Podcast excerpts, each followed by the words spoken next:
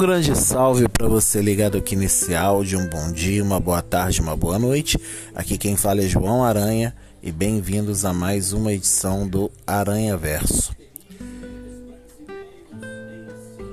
Tem um salmo que eu brinco que é um salmo amuleto. Existem alguns salmos que são assim, né? São salmos que você vê no pratinho da sua casa, que você vê a Bíblia aberta lá na casa da tua avó, ou vê alguma camisa, algum quadro, né? Pendurado. Salmo 23, o Senhor é meu pastor e nada me faltará. E esse também, Salmo 91, ele é bem famoso.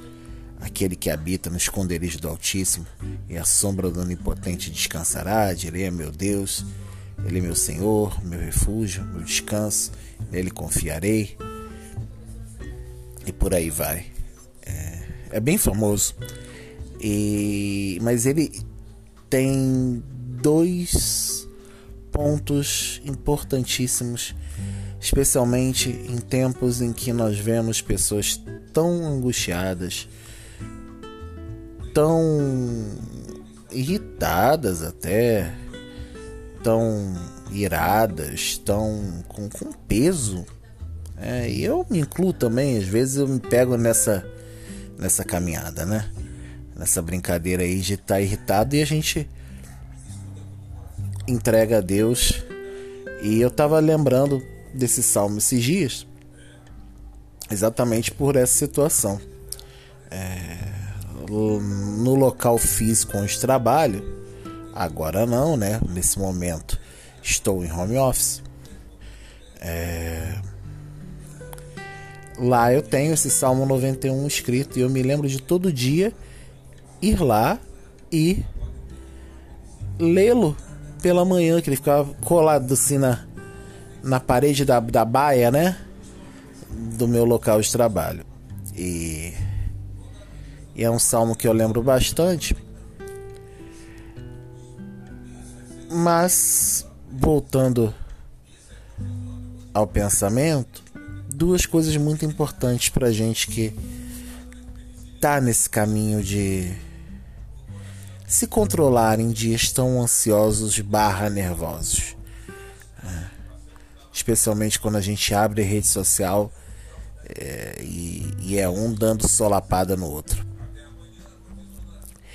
isso traz a gente um peso, traz a gente uma desesperança, isso traz a gente muito questionamento de até se Deus está vendo, sabe?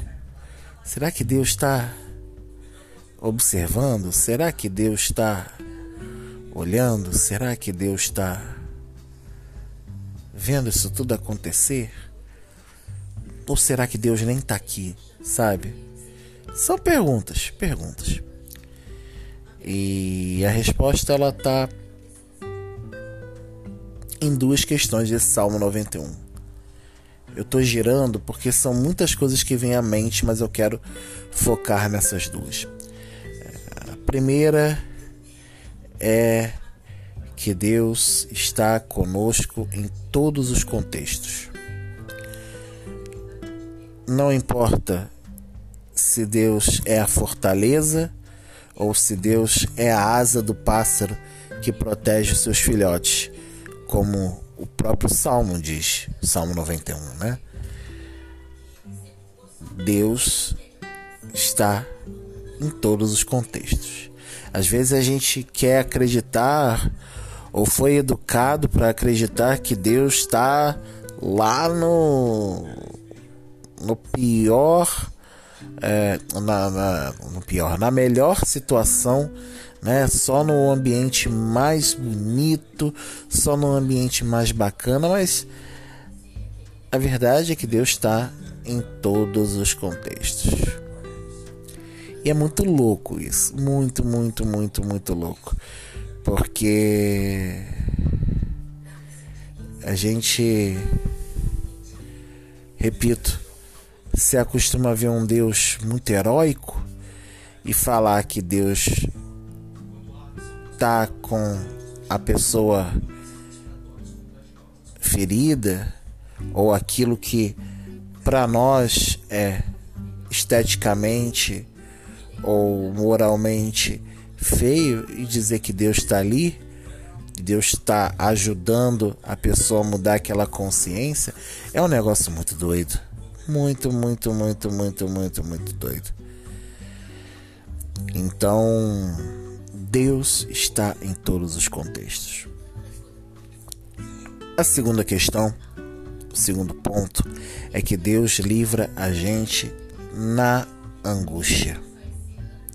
E esse e essa palavra em mais a, né, na, essa conjunçãozinha aí, essa preposiçãozinha, é, é, ela é muito importante porque mostra algo que é muito diferente do que às vezes somos educados. A gente tende a crer ou é educado muitas vezes de que Deus não está no nosso momento de dor. Deus não está no nosso sofrimento. Deus não está na nossa tristeza. E eu vou dizer que Deus está. E Deus faz a gente passar por esse momento. Deus faz a gente caminhar por esse momento. Imagina se a gente tivesse um Deus que a gente olhasse e ele falasse assim: "Ah, nisso aqui eu não quero entrar não, hein?" Deus muitas vezes fala com a gente o quê? Esse problema não fui eu eu não tenho dedo nisso, mas eu tô te, eu tô contigo aqui, eu tô te observando. Eu tô caminhando contigo para te ajudar de alguma forma. Agora ele tá lá. Ele se faz presente lá.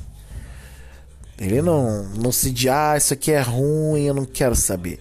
Ele tá lá, ele se faz presente na angústia. Ele faz com que a gente passe na angústia. Ele não diz que a gente não vai passar por angústia. Sem querer pagar de cara triste.